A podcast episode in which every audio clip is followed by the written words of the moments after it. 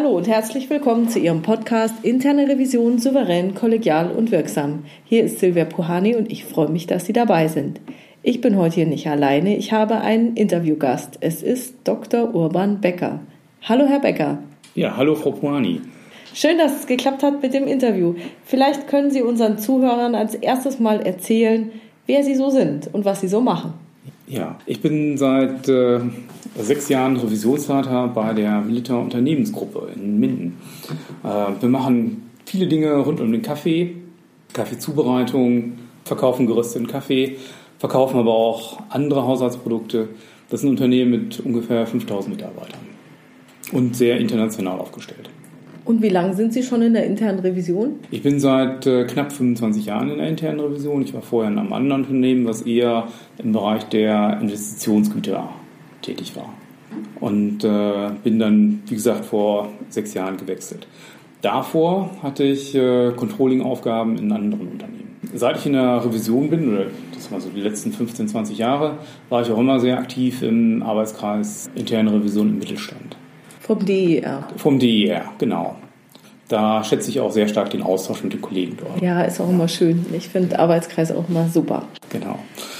Also berufsmäßig ausgebildet oder weitergebildet habe ich mich als CIA, CCSA und äh, CISA und hatte, äh, was mein Studium angeht, Wirtschaftswissenschaften mit den Abschlüssen Diplomkaufmann, Diplom Volkswirt gemacht eine Promotion an der Universität in Innsbruck abgeschlossen ähm, in Sozial- und Wirtschaftswissenschaften und habe jetzt noch ein Wirtschaftsinformatikstudium als Master drangehängt.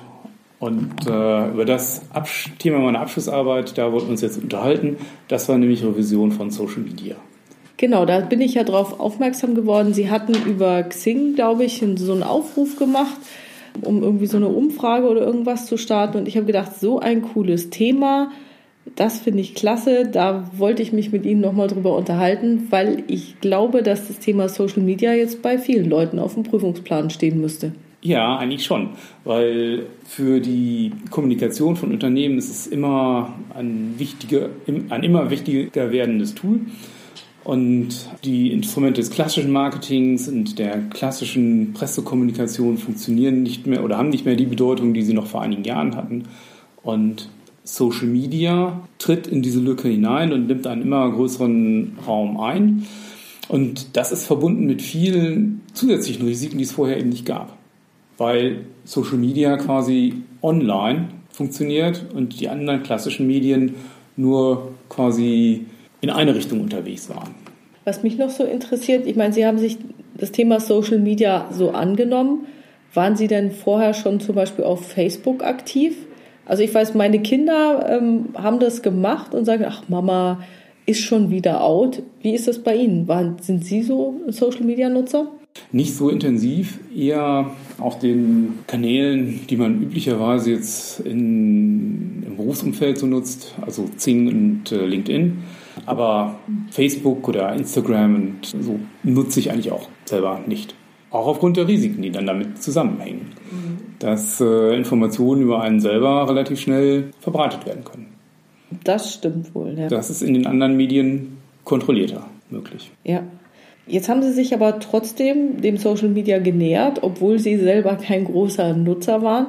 Mich würde jetzt mal interessieren, wie haben Sie das eigentlich so gemacht? Weil das ist ja wie bei jedem neuen Prüfungsthema, das man so hat, dass man erst vielleicht wenig Ahnung davon hat oder nur eine grobe Ahnung, worum es geht und sich dann da reinarbeiten muss. Wie haben Sie das bei Social Media gemacht? Ja, das war jetzt natürlich in einem etwas anderen Kontext. Ich bin ja quasi von außen gekommen. Äh, das Ganze war intendiert als Abschlussarbeit für das Masterstudium.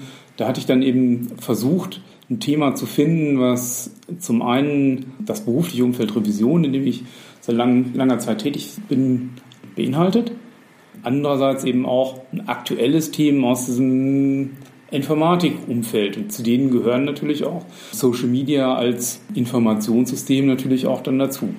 Und in äh, Gesprächen hier mit dem Lehrstuhl für betriebliche Anwendungssysteme an der Fernuni haben wir dann das Thema in Gesprächen immer weiter konkretisiert, bis wir dann final festgelegt haben, dass es darum geht, ein Vorgehenskonzept für die Prüfung von Social Media im Rahmen einer Arbeit zu entwickeln. Und wie haben Sie sich jetzt dem Thema dann genähert? Ich nehme mal an, so viel Literatur gibt es noch nicht darüber. Das war übersichtlich. Ähm, es gab Ansatzpunkte. Im Revisionsumfeld war es beschränkt.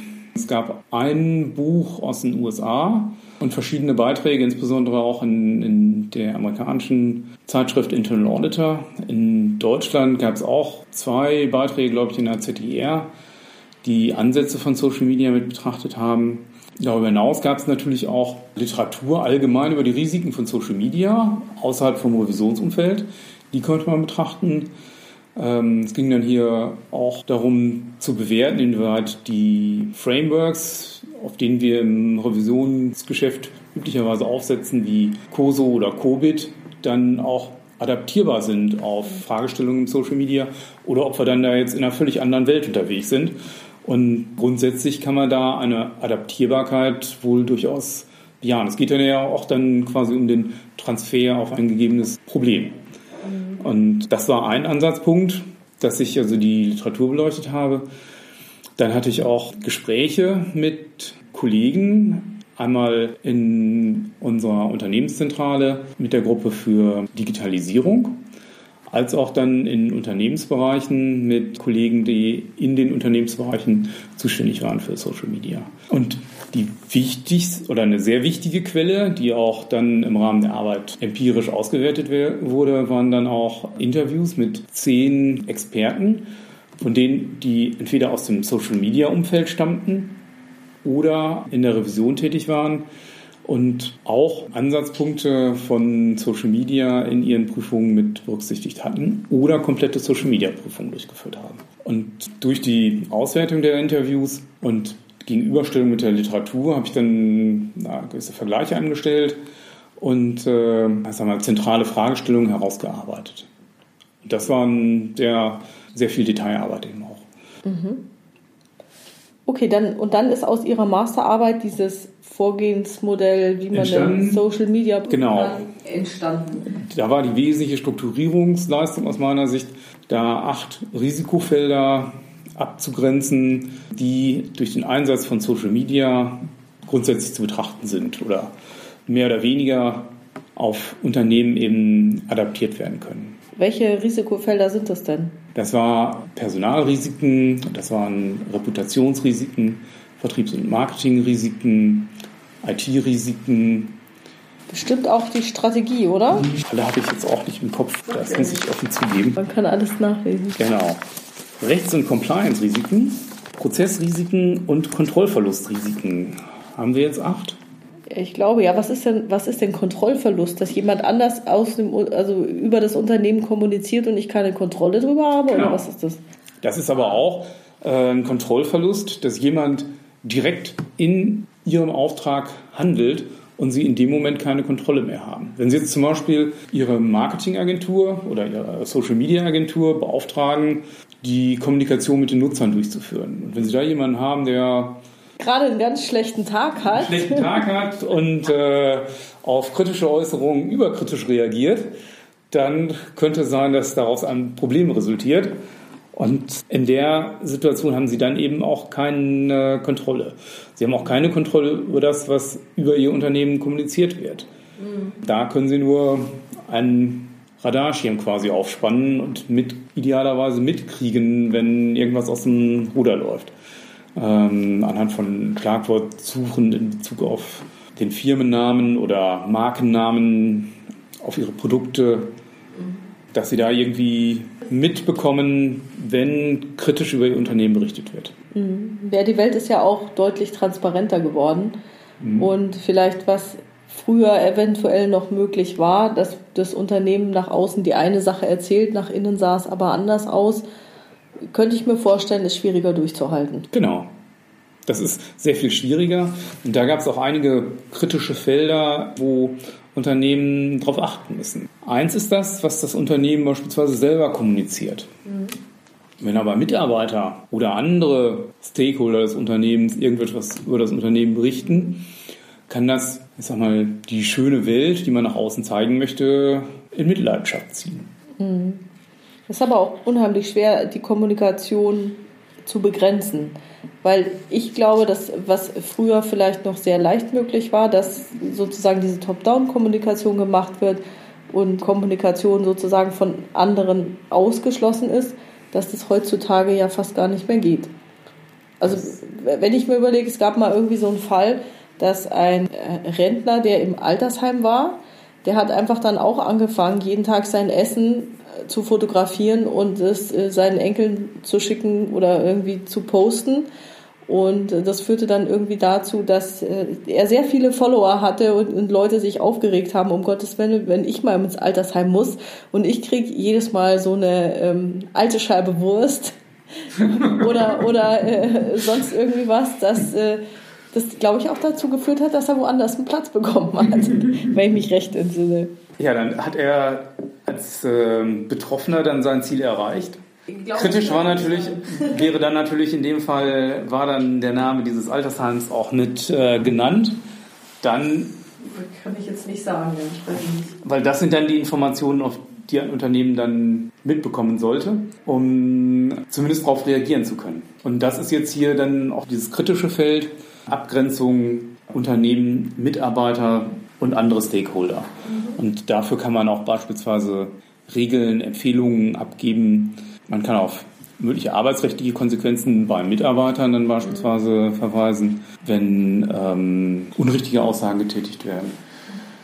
Aber viel wichtiger an der Stelle ist dann, äh, dass ein Unternehmen die Chance hat, auf solche Sachen reagieren zu können. Und ich glaube, das ist ganz wichtig, auch Leute, die selber oder Unternehmen, die selber keine aktive Social-Media-Strategie fahren, also dass sie selber dann irgendwelchen Content äh, in die Welt setzen, dass auch genau die, die der gleichen Gefahr oder dem gleichen Risiko ausgesetzt genau. sind. Also den Überblick haben und scannen, was über mein Unternehmen läuft, müsste ich immer. Mhm. Okay. Eine andere sehr wichtige Fragestellung, die im Rahmen der Arbeit hervorgekommen ist, ist, äh, was von allen Interviewpartnern immer hervorgehoben wurde, ist, dass es ohne eine strategische Ausrichtung des Social-Media-Einsatzes eigentlich auch nicht geht. Dass das essentiell ist, die Unternehmensziele auf den Social-Media-Einsatz quasi runterzubrechen und also entsprechend den Social-Media-Einsatz dementsprechend zu gestalten. Wenn ich jetzt also Ihr äh, Vorgehensmodell ist ja jetzt fertiggestellt, wenn ich jetzt neu bei mir im Unternehmen Social Media prüfen müsste, wie könnte ich denn Ihrer Meinung nach am besten da rangehen? Also so unterstellt, ich habe ähm, mit, nur mittelmäßig Ahnung. Also ich weiß, es gibt Facebook und man kann da irgendwie Werbung schalten und so, aber sonst äh, weiß ich relativ wenig darüber. Was sollte ich tun? In einem ersten Schritt würde ich mir zunächst versuchen wollen, einen Überblick über die, den Social Media Einsatz äh, zu gewinnen, nachdem ich so, was macht das Eigenunternehmen überhaupt? Auf welchen Plattformen ist es präsent? Wer ist dafür zuständig? Sowohl für das Einstellen der Informationen als auch für die Entwicklung des Contents. Gibt es, also das können unterschiedliche Abteilungen sein, das kann beispielsweise Presseöffentlichkeitsarbeit sein, das kann Marketing sein, wer dann quasi die Oberhand hat. Das kann aber auch der Vertrieb sein, je nachdem, wie das entsprechend zugeordnet ist. Eine IT-seitige Zuordnung würde ich jetzt für ungewöhnlich halten, aber vielleicht auch denkbar. Und das Ganze ist dann, also gibt es dann beispielsweise externe Dienstleister, die mitwirken, wie eine Social Media Agentur, die beispielsweise den Inhalt kreiert oder die für die Kommunikation mit den Nutzern zuständig ist, oder wird alles in-house gemacht? Gibt es eine Arbeitsteilung zwischen verschiedenen Abteilungen, wie beispielsweise in unserem Unternehmen, wo es eine zentrale Digitalisierungsstelle gibt und den Einsatz dann in den einzelnen Unternehmensbereichen, die dann ähm, die Inhalte für ihre Schwerpunktnutzer dann entsprechend kommunizieren. Mhm. Nach Gewinnung dieses Überblicks wäre es eigentlich ganz hilfreich, sich dieses Vorgehenskonzept mal anzusehen und mhm. das zu reflektieren gegenüber den, ähm, dem Einsatz und daraus dann letztendlich, also das zu nutzen für die Identifikation relevanter Risiken für das eigene Unternehmen und dann feststellen und bewerten, welche Risiken man im Rahmen der Prüfung als wichtig ansieht und daraus dann letztendlich für die Prüfung dann ein Vorgehen, ein Vorgehen entwickeln. Okay, also das würde ich praktisch alles in der Prüfungsvorbereitung so machen. Also mir einen Überblick verschaffen, schauen, was die Strategie sagt, die Risikofelder durchgehen. Ja, noch nicht. Also an der Stelle würde ich erstmal, ich würde erstmal nur schauen, was machen die denn überhaupt? Auf welchen Plattformen okay. sind die unterwegs? Und mir dann durchlesen das Vorgehenskonzept und dann selber erstmal reflektieren für sich, nach wie so, was mag jetzt hier relevant sein für mein eigenes Unternehmen, um dann zu sagen, okay, man sieht den Schwerpunkt jetzt beispielsweise bei strategischen. Wie ist dann eigentlich die Verknüpfung? Oder bei Marketing und Vertrieb. Nach der Wiese, wie erfolgreich mag das überhaupt sein? Wie messen Sie den Erfolg? Oder werden da einfach nur, wird viel Geld in die Hand genommen und ohne dass der Erfolg letztendlich gemessen wird? Okay, dann habe ich das jetzt reflektiert und habe mir jetzt ein paar Risiken ausgewählt. Mhm. Und dann, dann, dann stehe ich ja im. Prinzip da, wo ich, wo ich nicht mehr weiter weiß, oder? Ja, dann, dann setzt eigentlich die, die eigentliche Prüfung an und da können Sie eigentlich von den klassischen Werkzeugen, die die Revision immer so hat, nämlich äh, Interviews, Stichproben und Datenanalysen, können Sie sehr gut Ansatzpunkte eben auch für das äh, Feld Social Media finden. Beispielsweise dann führen Sie Interviews mit mehreren Personen, die in diesem Feld tätig sind, für den, der den Content entwickelt, für den, der äh, für die Kommunikation zuständig ist mit den Nutzern, für denjenigen, der ähm, die strategischen Vorgaben macht, für denjenigen, der, was weiß ich, das Budget und die Erfolgskontrolle macht. Dann wahrscheinlich auch noch der, der die Zugriffsrechte verteilt oder ich würde mir angucken, wer jetzt Zugriffsrechte worauf hat, also für den offiziellen Firmenaccount. Ja. Da sollte ja auch nicht nur einer sein, der dann irgendwie. So, soll Vertretungsregelung Sollte Vertretungsregelung sein oder wer ist denn der Master-User und so Genau, im Rahmen der Prüfung, der, der, des Vorgehenskonzepts wurde mir auch aufgezeigt, dass es bei älteren ähm, Firmennutzern auch Privatpersonen gab, die quasi für ihren Arbeitgeber was angemeldet haben. Äh, das war bei äh, Facebook anscheinend in der Anfangszeit gar nicht so vorgesehen, dass Firmen als Nutzer dann also was ist ich vor acht Jahren oder zehn Jahren, als Facebook so aufkam, mhm. wenn das damals schon gestartet ist und das immer sich so weiterentwickelt hat, kann es natürlich sein, dass die Firma mit ihrem Facebook-Auftritt dann abhängig ist dann von einem Mitarbeiter, in dessen Namen dann der Account seinerzeit mal angemeldet wurde. Also das ist sozusagen ein wichtiger Prüfungspunkt. Nochmal gucken, wer hat den Account angemeldet. Genau. Es läuft auch auf den Namen der Firma. Firma genau. Wenn nicht, hat man schon wieder ein Finding. Genau.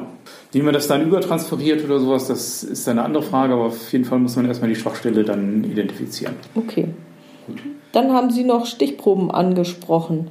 In welche Richtung ziehe ich denn die Stichproben überhaupt? Also woraufhin soll ich das denn prüfen?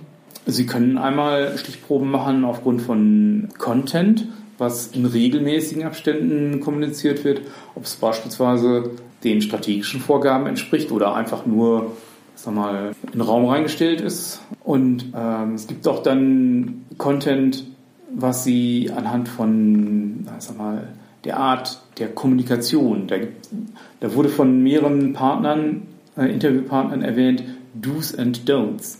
Also Regeln, die man, die ein Unternehmen in der Kommunikation verwendet, bevorzugt verwendet, das sind die Do's, und die es nicht verwendet, das sind die Don'ts. Und ähm, das könnte man dann prüfen, inwieweit dieses Regelwerk entsprechend eingehalten wurde. Das Gleiche gilt natürlich auch für Stichproben, die man ziehen kann aus, den, aus der Kommunikation mit Nutzern. Wenn also Nutzer eine Anfrage äh, an das Unternehmen gestellt haben, einen Kommentar gelassen haben, wurde dann entsprechend den Vorgaben darauf reagiert oder wurde überhaupt darauf reagiert, mhm. wenn ein Nutzer eine Antwort haben wollte.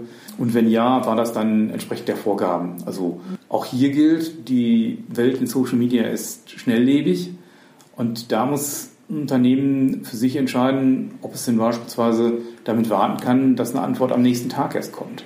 Oder ist es notwendig, dann beispielsweise eine 24 Stunden, sieben Tage Abdeckung ist wahrscheinlich auch die Frage, in welchen Märkten man unterwegs genau. ist. Also ist man nur in Deutschland unterwegs, dann kann man vielleicht die Nachtruhezeiten da irgendwie mal ausblenden. Mhm. Äh, dass es nicht so schlimm ist, wenn man rund um den Globus aktiv ist, könnte ich mir vorstellen, dass man dann tatsächlich eine 24-Stunden-Betreuung braucht, oder? Ja, ähm, ich glaube auch, das hängt nicht davon ab, nur in welchem lokalen Markt man tätig ist. Auch in Deutschland oder sowas gibt es dann vielleicht auch Nutzer, die irgendwie, sag mal, zu Nachtzeiten oder zu Spätabendszeiten dann in ihrer Freizeit beispielsweise Fragen haben, mhm. je nach Produkt. Da kann es nicht sein, dass, dass man erst dann 18 Stunden später ist, äh, ja, je nach Kritikalität dann entsprechend antwortet, sondern da ist dann wie in Callcentern eben auch eine entsprechende Abdeckung über ein nennenswerte Zeit des Tages unter Umständen notwendig. Und das wäre ja auch ein Link zur Strategie zum Beispiel, genau. den wir jetzt haben. Wie viele Stunden will ich denn da Bereitschaft genau. haben? Das kostet ja auch Geld. Das kann man unter Umständen auch gar nicht mehr im eigenen Unternehmen leisten, sondern dann ist man quasi gezwungen, je nach Größe und Bedeutung, da eben auch Dienstleister einzubinden. Wobei man dann natürlich wieder andere Abhängigkeiten und andere genau. Risiken wieder hat. Genau. Mhm. Da muss man dann schauen, ist dann der Dienstleister entsprechend unterwiesen, geschult, genau entsprechend den eigenen mhm. Wünschen und äh, Vorgaben zu reagieren. Gibt es dann beispielsweise ein Service Level Agreement? Das wäre dann die klassische Form, in der so etwas dann vereinbart wäre. Bei dieser Kommunikation mit den Kunden, da finde ich auch, dass manchmal diese Kommentare oder diese Antworten, die kommen, die können ja einerseits Wind aus den Segeln nehmen oder Öl ins Feuer gießen. Also je nachdem, mhm. wie passend das, diese Antwort war, wie sie angekommen ist. Und ich glaube, dass das ja was ganz anderes ist, als Unternehmen vielleicht vor 20, 30 Jahren mal gemacht haben. Sondern da war immer, ha, das große Unternehmen und äh, man lässt sich herab, eine Pressemitteilung äh, zu geben oder sowas. Und jetzt ist das ja viel interaktiver, viel direkter. Man duzt sich vielleicht über Social Media, was man sonst nicht tun würde. Wie trifft man denn, also muss dann die interne Revision oder sollte sie auch beurteilen, ob die sozusagen dann den richtigen Tonfall treffen und wenn ja, wie macht man das? Das ist sehr schwierig, weil das ist sehr qualitativ. Was man dann allenfalls bewerten kann, ist, ob die Kommunikation also mal, negativ eskaliert ist und mhm. die Häufigkeit dessen. Das wäre dann ein Indikator dafür, dass die, das Personal, was für diese Kommunikation zuständig ist, vielleicht nicht die notwendige, notwendige Fingerspitzengefühl mitbringt, Sensibilität, in manchen Punkten vielleicht überreagiert. Mhm. Also das heißt, ich würde jetzt bei diesen weichen Themen wahrscheinlich nicht den einzelnen Einzelfall mir genau betrachten und dann mit meinem Revisionspartner ein, eine lange Diskussion vom Zaun brechen, wieso jetzt die Wortwahl so war und nicht anders war, sondern ich würde wahrscheinlich dann eher aus der Stichprobe sagen, okay, wie viele Kundenanfragen habt ihr? Und äh, wie viele davon waren sozusagen kritischer Natur? Und dann zu gucken, ist es dann eingeschlafen oder ist da irgendwas explodiert? Genau. Und man kann natürlich auch die, man kann sich natürlich auch die kritischen angucken. Und dann nochmal nachvollziehen, inwieweit der Mitarbeiter, der für die Kommunikation an der Stelle zuständig war, vielleicht, ob der überhaupt anders handeln konnte. Ob es vielleicht aufgrund der, der Frustration, die der Nutzer jetzt an der Stelle kommuniziert hat, ob es da überhaupt Handlungsoptionen gegeben hat. Mhm. Ich kann das gut nachvollziehen. Also ich hasse Telefonschleifen. Also wenn man irgendwo anrufen muss und dann drücken Sie die Eins, drücken Sie die Zwei, wenn, drücken Sie die Drei, wenn und dann ist die eigene Auswahl nicht dabei oder es klappt nicht und dann fliegt man aus der Leitung und muss wieder durch oder dann ist es schreckliche Musik oder schreckliche Ansagen, die keinen Sinn machen. Ja, dann, aber bei Social Media Social ist die Welt anders. Sie haben ja dann als Nutzer erstmal direkt kommuniziert. Ich kann, ich kann direkt, also dabei muss ich sagen, wenn ich in der Telefonschleife hänge, staut sich mein Ärger auf. Ich weiß nicht, wie das bei Social Media Nutzern ist. Vielleicht dadurch, dass sie nicht so lange warten müssen, sind die vielleicht gerade noch voll in dem Affekt drin und dann ist die erste Formulierung vielleicht härter, als sie beim zweiten Überlegen wäre. Genau. Und wahrscheinlich ist da dann die Frage, okay, wie, wie gut gelingt es, es hinzubiegen, also über die ja. Auswirkungen. Genau, es gibt dann auch, es sollte geben eine, also Vorgaben, Richtlinien, Empfehlungen seitens des Unternehmens, was diese Mitarbeiter beispielsweise auch zusagen, versprechen dürfen, was sie äußern dürfen. Unter Umständen kann es ja sein, dass eine übergeordnete Ebene dann bei kritischer Kommunikation dann einzubinden ist, die dann nachts erreichbar sein muss, was neue Probleme aufzeigt.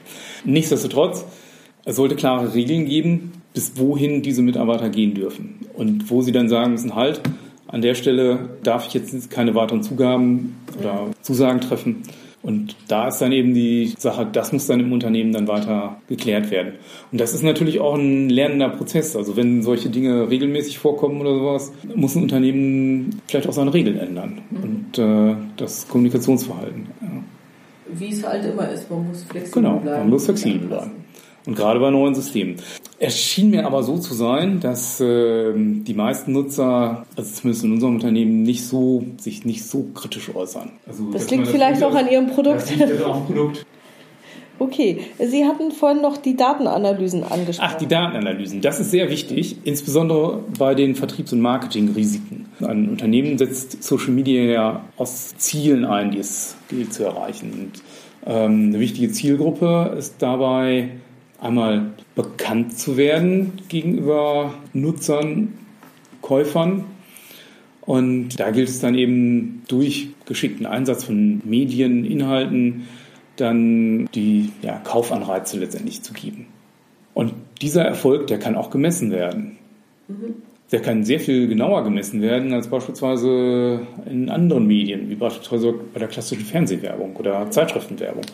Äh, weil hier können Sie den, die Anzahl der Nutzer, die jetzt eine, einen Social-Media-Kanal adressiert haben oder die auf eine Frage mit einem Like oder einem Dislike geantwortet haben, ganz klar zählen. Mhm. Und Sie können das auch in gewissen Grenzen dann nach demografischen Kriterien beispielsweise auch zuordnen. Wer sind diese Nutzer? Wie alt sind die?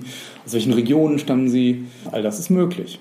Und äh, von daher ist der Erfolg sehr viel leichter messbar. Okay, das heißt also, wenn ich als Revision dann in den Fachbereich gehe und ich würde diese Einheit, die dafür zuständig ist, fragen, sag mal, wie wirksam ist eure Arbeit eigentlich?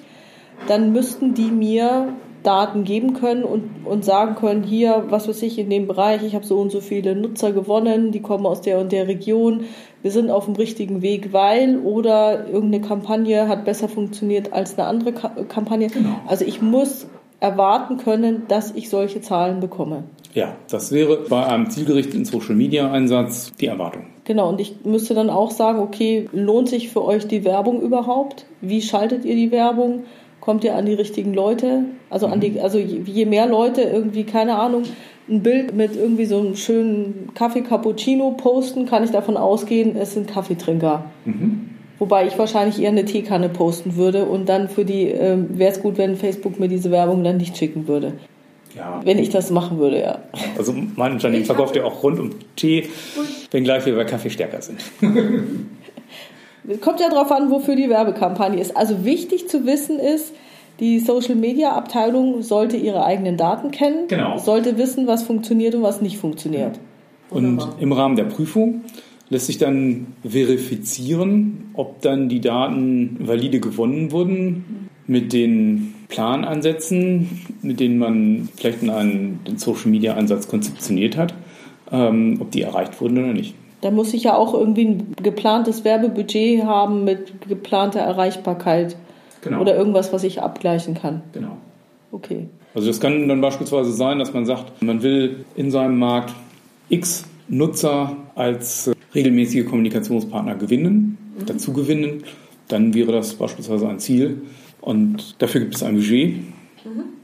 und hoffentlich eine geschickte Vorgehensweise, um dem Ziel näher zu kommen. Genau. Oder es vielleicht zu, zu übertreffen. Dann habe ich hier auch wieder diesen Link zur Strategie, also und den Plänen und den Budgets. Was sollte ich denn als interne Revision sonst noch selbst für Datenanalysen machen?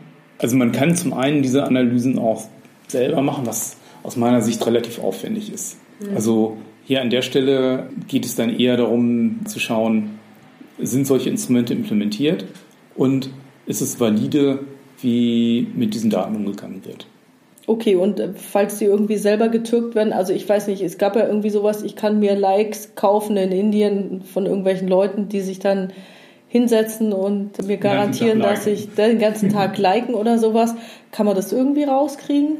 Ja, man kann ja sicherlich die regionale Herkunft dann irgendwo zuordnen. Mhm. Man kann auch die Initiative feststellen. Beispielsweise ist es, werden oft Gewinnspiele genutzt, um zusätzliche Nutzer zu gewinnen. Das ist aber dann häufig ein einmaliger Effekt.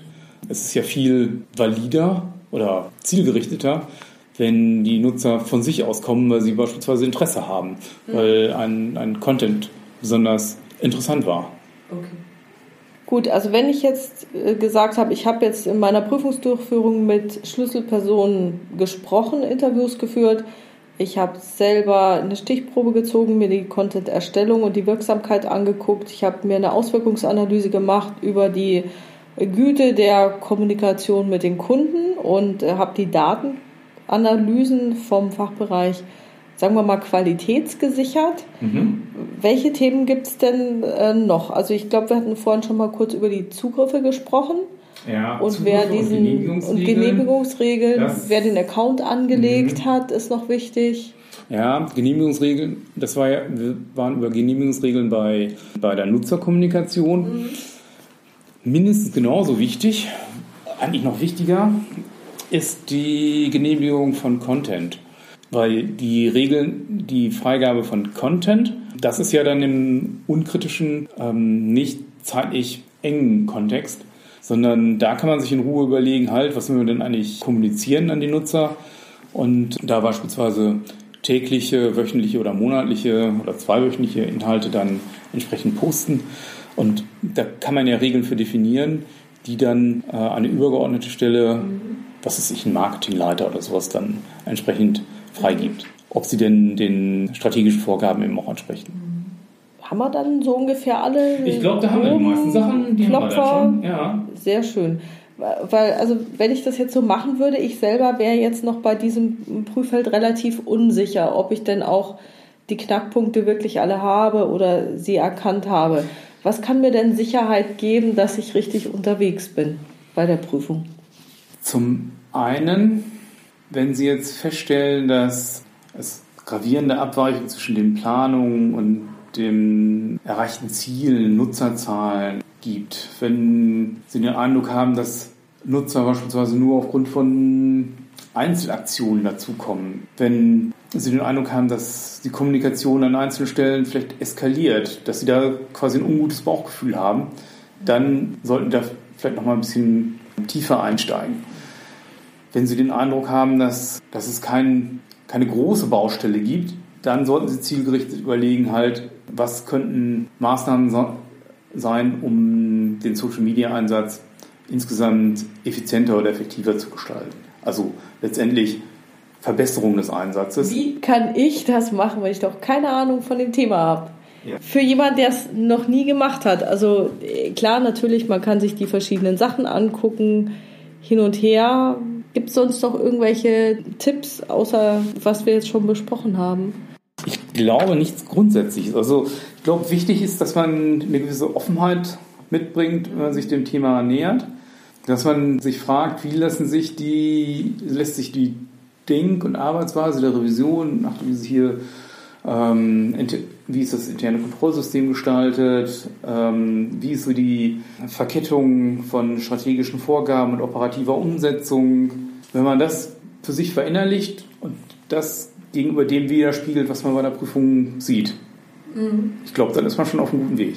Mhm. Sie hatten vorhin auch, ähm, ich glaube im Vorgespräch war das, gesagt, naja, man muss es schon auch auf sich wirken lassen. Also es ist schon ein sehr spezielles Thema, genau. das nicht so runtergeprüft werden kann wie jetzt irgendwie was anderes, sondern das ist wahrscheinlich eine Mindset-Frage oder weil eben so viel anders ist, weil die Geschwindigkeit höher ist, weil die äh, möglichen Reputationsschäden unendlich höher sind, als es wahrscheinlich in einem Einzeldialog wäre, oder? Genau. Und es ist eine, ein anderes Feld, in dem wir uns bewegen. Es ist weniger quantitativ, mhm. es ist sehr stark von qualitativ, also weicheren Faktoren abhängig. Und äh, das macht es dann für Revisoren, die eher zahlenaffin sind, mhm. dann schon ein bisschen schwieriger, da mit der Materie umzugehen. Mhm. Haben Sie auch sowas wie ein Mini-Self-Assessment? Nutzen Sie sowas auch? Also, dass man sagt, okay, ähm, schätzt euch mal ein, wie findet ihr euch jetzt gerade als Abteilung, die für Social Media zuständig ist und wo wollt ihr hin? Machen Sie dann auch solche Abfragen? Also so eine Selbsteinschätzung mit, da stehe ich aktuell, da will ich hin? Mm, das wäre für dieses Thema grundsätzlich vorstellbar und ich glaube auch aus dem Vorgehenskonzept insgesamt auch ableitbar. Das Vorgehenskonzept aus der Arbeit, das sind ja für diese einzelnen Risikogruppen extrem viele Detailfragen. Und die muss man einfach mal aggregieren, vielleicht auch Ziel, also wenn, wenn es darum geht, um den zielgerichteten Einsatz, dann vielleicht auch nochmal runterbrechen. Da könnte man auch so, so Personalthemen dann auch nochmal reinbringen, nachdem diese, wurden sie auf diese Aufgabe zielgerichtet ausgebildet und oder mhm. fühlen sie sich, sich ausreichend sicher, was den Einsatz angeht? Mhm. Oder sind sie da einfach nur rein, reingeworfen worden? Kann auch sein. sie haben das System äh, Früher in der Poststelle gearbeitet, jetzt ein paar Bilder und ein paar Texte gepostet. genau. So, und solange so keiner von Beschwerden kam, war alles gut. Richtig. Weil man weiß dann die Revision fragt und nach strategischen Ansatz fragte. Das genau. kann passieren, das kann passieren. Äh, weil sie ja immer sagt, ja, man muss ihr Vorgehenskonzept äh, lesen. Gibt es das dann? Haben Sie das irgendwo veröffentlicht, dass äh, sich interessierte Zuhörer das besorgen können? Das müsste über Zappliance da haben Sie schon mal ein Interview gegeben oder Blogartikel? Nee, da haben wir Blogartikel. Drei Blogartikel und ich meine, in einem hätte wäre auch das Vorgehenskonzept enthalten gewesen. Dann würde ich Zumindest sagen, in Fragmenten. Das müsste, müsste ich aber selber nochmal nachgucken, ob es da drin ist. Ob wir das wieder starten Also ich bin noch dabei, Herrn Dr. Becker dazu zu überreden, dass er vielleicht doch einen Artikel für die ZIR schreibt, mhm. äh, weil das ja auch eine sehr hohe Verbreitung hat unter den Revisoren in Deutschland. Und ähm, falls es doch bei Zappliance oder sonst irgendwo auf der Webpage steht, dann kriege ich nochmal den Link und dann packe ich den in die Show Notes. Sodass ja, alle interessierten Leute dann nochmal, also zumindest vielleicht die groben Fragen, einen groben mal, Katalog ähm, hat zum Nachgucken. Genau. Wunderbar. Sehr schön. Ansonsten habe ich den auch mit dem Arbeitskreis Mittelstand, ich weiß nicht, in der Detailform auch geteilt, da habe ich zumindest die Ergebnisse auch vorgestellt das Vorgehen. Ich bin mir auch nicht sicher, ob da ob ich, den, ob ich die Detailfragen dort geteilt habe. Das kann ich jetzt nicht sagen. Ja, also ich glaube, dass viele Revisoren sich schon mal über einen groben Katalog freuen würden. Ja. So nach dem Motto, naja, ich habe wenigstens mal alle Risiken im Blick mhm. und vielleicht so die groben Fragen und im Einzelnen ist es vielleicht in jedem Unternehmen dann doch wieder ein bisschen unterschiedlich, welche genau. Plattformen es sind, wie es gemacht wird wie viel Werbebudget überhaupt zur Verfügung mhm. steht oder auch nicht. Von daher, wenn Sie da noch mal was liefern könnten, genau, das, das da kann ich Ihnen noch mal Informationen geben. Das wäre klasse. Packe ich in die Shownotes rein. Mhm. Sehr schön. Ansonsten können wir natürlich auch gerne über einen CDR-Artikel langfristig nachdenken. Das wäre auch kein, kein Thema. Ich entscheide das ja nicht, aber ich würde mich sehr darüber freuen, wenn es einen gäbe. Ja. Ja. Ich glaube auch, dass viele Kollegen sich über Hilfestellung bei dem Thema freuen würden. Ja, das glaube ich auch. Also es ist hier, glaube ich, auch eine sehr große Unsicherheit, weil es eben ein fremdes Thema ist. Und die Empfehlung, die ich allgemein habe, was neue Themen angeht, ist, es eher langfristiger anzugehen, mhm. eine gewisse Offenheit zu zeigen. Zunächst mal als Feld das mal grob eruieren. Und das hatte ich auch versucht darzustellen. Mhm um nach dieser Vorbewertung dann das konkrete Vorgehen letztendlich äh, festzulegen. Was war denn jetzt bei dem Thema Social Media für Sie die größte Herausforderung? Das waren, denke ich, zwei Themen. Das eine war, Interviewpartner zu finden, die was zu dem Thema zu sagen haben. Nicht die Durchführung der Interviews oder sowas, das, das war alles okay, aber mhm. jemanden zu finden, der, der quasi einen Input liefert. Und dann aus diesen ganzen Informationen, die aus den Interviews hervorgekommen sind, die ich in der Literatur gelesen habe, an welchen Stellen da letztendlich irgendwo abzuleiten, eine Struktur. Mhm. Wie es immer bei der Revision ist, aus dem ganzen Wust Informationen ein strukturiertes Ergebnis herstellen. Aber das war eine besondere Herausforderung. Dann auch, also die, die Ableitung ähm, der Fragestellung für die Validierung des Vorgehenskonzeptes, das war weniger ein Thema. Äh, da war eher wieder das Problem, dann Kollegen zu motivieren, äh, darauf zu antworten, weil viele sich dann eben nicht getraut haben, weil sie gesagt haben, ja, da habe ich zu wenig Erfahrung. Und ähm, so ist dann die Anzahl der Antworten so ein bisschen hinter den Erwartungen meinerseits dann zurückgeblieben. Also ich hätte mir gewünscht, dass äh, noch mehr Leute Stellung nehmen. Das waren jetzt so zwischen 25 und 30. Das war dieser Xing-Aufruf, äh, wo ich dann mich auch mhm. gemeldet hatte. Mhm. Ah ja, okay. Ja, das ähm, sind schon Herausforderungen, ja. Genau. Aber ich kann die Leute auch verstehen, dass sie sagen, ja, bei einem Thema, wo ich bislang überhaupt keine Berührungspunkte habe, da kann ich nichts zu schreiben. Oder mhm. da hilft jetzt eine Beantwortung dann auch nicht weiter, weil die Antwort dann letztendlich auch nicht verlässlich ist. Ja, weil die konkrete Erfahrung noch fehlt. Ja, ähm, da war auch ähm, bei der Auswertung nochmal interessant zu sehen, der Unterschied zwischen den Social Media Experten und den Revisoren. Die mhm. Social Media Experten waren sehr viel klarer, was die Einschätzung von kritischen Risiken anging. Die hatten beispielsweise bei den Reputationsrisiken, aber auch Personal- und Recht, Recht und Compliance-Risiken sehr viel höhere Relevanz, Relevanz gezeigt als die Gruppe der Revisoren. Das ist ja mal interessant. Das hätte ich jetzt nie gedacht. Nee? Nee, also ich hätte immer gedacht, die Revisoren, die sind so kritisch. Insbesondere bei Rechts- und Compliance. Ja, ja. ja. da, da gab es nämlich auch so, also ich glaube, dass die Social-Media-Leute die Probleme schon kennen. Vielleicht sollten wir auf, auf diese Compliance-Fragestellung auch nochmal eingehen. Da war ein kritischer Punkt, inwieweit man jetzt gezeigt hatte, dass äh, man Influencer-Werbung auch als solche kenntlich macht. Oh. Wenn man das nämlich nicht tut, dann ist das ein wettbewerbsrechtliches Vergehen. Und das sollte man dann tunlichst unterlassen. Das ist dann, wenn man auf irgendwelche Seiten geht und dann heißt es, das ist jetzt hier ähm, aber ein bezahlter Kommentar. Mhm. Das wären dann Influencer. Da ist aber auch dann ein gewisser, ich denke mal, Graubereich. Ich glaube, man muss es nur kenntlich machen, wenn man jemand bezahlt, aber nicht, wenn man ihm Informationen gibt. Und, äh, der das freiwillig aufgreift. Der das freiwillig aufgreift und sagt, also das ist dann beispielsweise bei uns im Unternehmen dann oft so eine Sache, dass dann, dass es dann Leute gibt, die ähm, etwas bloggen rund um Essen, Trinken und gutes Leben, zu dem auch Kaffee gehört. Mhm. Und da gibt es dann eben einen Teil dieser Gruppe, die dann eben auch, was ist, Kaffeemarken aufgreifen und äh, deren Besonderheiten dann herausstellen.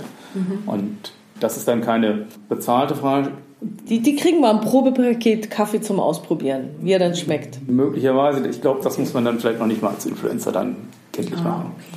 Okay. Genau. Aber wenn man jetzt jemandem viel Geld gibt für einen Kommentar, weil es eben ein bekannter Influencer ist, mhm. dann muss man das eben auch entsprechend kenntlich machen. Okay. Jetzt haben wir ja das ganz grobe Thema Social Media auch zum Thema, wie gehe ich denn an so ein neues Prüfungsgebiet oder neues Prüfungsthema ran? Das ist ja meistens auch so ein bisschen Trial and Error, dass man sich so ein bisschen iterativ so vorantastet. Was haben Sie denn für Tipps? Äh, wie geht man denn in so einer Situation am besten mit Rückschlägen um? Weil es, es kann ja immer sein, dass man nicht auf Anhieb jetzt äh, den Weg zum Ziel findet. Mhm. Das ist in der Tat schwierig. Die Frage ist, und das ist immer bei der, bei der Revision, hat man jetzt eine hinreichende Sicherheit, dass jetzt da nichts oder wenig Gravierendes sein kann? Oder vermutet man immer noch nennenswerte Schwachstellen? Wenn man, wenn man sagt, okay, eigentlich hat man einen ganz guten Eindruck, mhm. dann würde ich sagen, okay, dann war es quasi ein Testlauf und für den nächsten hat man dann Erfahrung gesammelt. Letztendlich ist ja auch diese, dieses Vorgehensmodell erst langsam rantesten, dann eine Prüfung, vielleicht dann ich sag mal, im nächsten Prüfungsplan dann ein, wenn man jetzt in dem ersten beispielsweise hier alle acht Risikofelder mal beleuchtet hat, dann die ein, zwei für eine Schwerpunktprüfung rauszusuchen, mhm. bei denen man die größten Schwachstellen vermutet. Mhm. Manchmal muss man das ja auch einfach nochmal verarbeiten. Also genau. ich, ich, glaube, man sollte Und sich nicht zu hohe Ansprüche an sich stellen, dass man aufs erste Mal gleich die Punktlandung hinbekommt, ja. genau das Risiko findet. Ich glaube, das Wichtigste ist, sich erstmal dem Thema tatsächlich zu nähern und zu sagen, okay, ich habe keine Ahnung davon, ich gehe da trotzdem hin, ich unterhalte mich mit den Leuten, ich stelle meine Fragen, mhm. dann arbeite ich mir das nochmal auf, reflektiere das, habe vielleicht ein paar nette Kollegen, mit denen ich drüber reden kann und gehe dann in die nächste Runde und stelle wieder Fragen. Mhm. Ich glaube, dass dieses schrittweise Vorgehen da durchaus hilfreich ist und wenn man dann so einen Rückschlag hat, dass einem der Gesprächspartner nicht sagen kann, ist das ja manchmal für die Revision auch eine große Aussage, wieso jemand äh, keine Auskunft geben kann, der aber in dem Bereich arbeitet. Genau. Da wäre eigentlich auch die Erwartungshaltung, dass eine gewisse Kenntnis dann da ist. Man kann ja auch, wie jetzt hier, was die Personalrisiken, mhm. gab es beispielsweise spezifische Anweisungen an das mhm. Personal, wie denn vorzugehen ist. Mhm. Oder haben die sich einfach so selber einen Weg machen, geschaffen und nach bestem Wissen und Gewissen ohne Einbindung äh, des Rest des Unternehmens. Das kann ja auch. Ja, vielleicht findet man auch keinen Entscheidungsträger, der genau. äh, willens ist, irgendwas abzusegnen, weil er einfach auch sich da selber vielleicht unsicher fühlt und nicht. Oder keinen Bezug zu seiner Tätigkeit zieht. Ja, richtig. Mhm. Das ist ja was völlig Neues. Da können sich ja durchaus Parallelwelten entwickeln. Mhm. Und äh, wenn es sowas gibt, ohne notwendige Anknüpfung ans Unternehmen, mhm. das okay. könnte ja eine Antwort sein. Und da, das ist aber jetzt Mutmaßung dazu zu sagen, bei jedem Problem sollte man genau so vorgehen oder sowas, sondern das muss man quasi mit sich selber ausmachen. Es wäre sicherlich falsch zu sagen, dass sich solche Themen wie Social Media überhaupt nicht prüfen lassen oder sowas. Das ist äh, zu weit weg ist von der Revision. Sondern ich kann mir auch nicht vorstellen, dass Revisoren so blauäugig sind, dass sie sagen, genau. ah, tralala, ich mache das schon, das wird schon werden. Genau. Ich schätze mal unsere Berufsgruppe eher als sehr gewissenhaft ein und vielleicht tendenziell doch etwas zu zögerlich und zu risikoavers. Also deswegen möchte ich Mut machen, an neue Themen ranzugehen und sich den Sachen zu stellen und was Neues auszuprogrammieren. Man kann ja nur dazulernen. Ich würde jetzt nochmal meine Notizen durchgehen und kurz für die Zuhörer zusammenfassen, was sind so die Highlights sind, auf die man achten muss. Vielleicht hören Sie zu und haben noch eine Idee, was Sie noch ergänzen möchten. Mhm. Und ja. dann kann ich ja nochmal schauen, so, welche Klassiker wir haben. Also, es ist wichtig, sich einen Überblick zu verschaffen, was alles so getan wird. Dann ist es wichtig, dass die Strategie auch auf die Social-Media-Aktivitäten abstellt, beziehungsweise die Social-Media-Aktivitäten die Strategie und das Geschäftsmodell der eigenen Firma unterstützen. Die ähm, acht Risikofelder, die bestehen, sollten reflektiert werden. Und es ist eine große Frage, wer was kommunizieren darf, ob es einen Notfallplan gibt ob ein Krisenmanagement da ist. Dann sollte mit Schlüsselpersonen sollten Interviews geführt werden und es sollten Regelwerke bestehen, was diese Personen sagen und tun dürfen und was nicht. Zugriffsrechte sind wichtig. Das Aufsetzen des Social Media Auftritts sollte auf den Namen des Unternehmens lauten. Zugriffsrechte an sich sind wichtig, dass es auch eine Vertretungsregelung gibt, Genehmigung von Content, auch wenn selber keine Aktivitäten durchgeführt werden, sollte auf alle Fälle gescannt werden, was über das eigene Unternehmen in den Social Media oder sonst im Internet steht. Die ähm, Social Media Truppe sollte ihre eigenen Daten kennen, auch zu ihrer Wirksamkeit. Und Wirksamkeit kann man über die Auswirkungen von den Aktivitäten auch prüfen. Compliance-Risiken, Influencer die mächtig Geld dafür kriegen, müssen kenntlich gemacht werden und es müssen klare Grenzen und Regelungen bestehen. Ich glaube, das waren so die Highlights, die das wir hatten, so oder? Das waren die Highlights, ja. Okay. Haben Sie sonst noch Ergänzungen, Herr Dr. Becker? Nein, im Moment nicht. Es hat mich aber sehr gefreut mit dem Interview. Okay, dann wünsche ich allen Beteiligten viel Spaß beim Thema Social Media prüfen lassen sich nicht davon abschrecken. Und wie gesagt, die Links äh, zu irgendwelchen Informationen, wo man was zum Vorgehensmodell finden kann, packe ich in die Show Notes. Da kann nachgeguckt werden. Vielen Dank, Herr Dr. Becker, für dieses tolle Interview. Ja, vielen Dank für das Interview und äh, Ihnen viel Erfolg bei den Prüfungen, die da kommen haben. Oh weh, oh weh. Wird schon klappen. Wird schon klappen. Das trauen wir uns genau. alle zu. Ich danke Ihnen. Tschüss.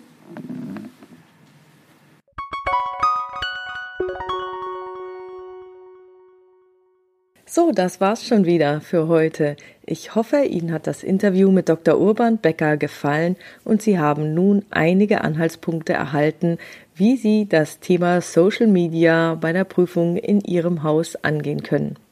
Im Nachgang zu diesem Interview hat Herr Dr. Urban Becker mir sein Konzeptpapier, über das er ja in diesem Podcast ausführlich gesprochen hat, zum kostenlosen Download für Sie bereitgestellt und übergeben.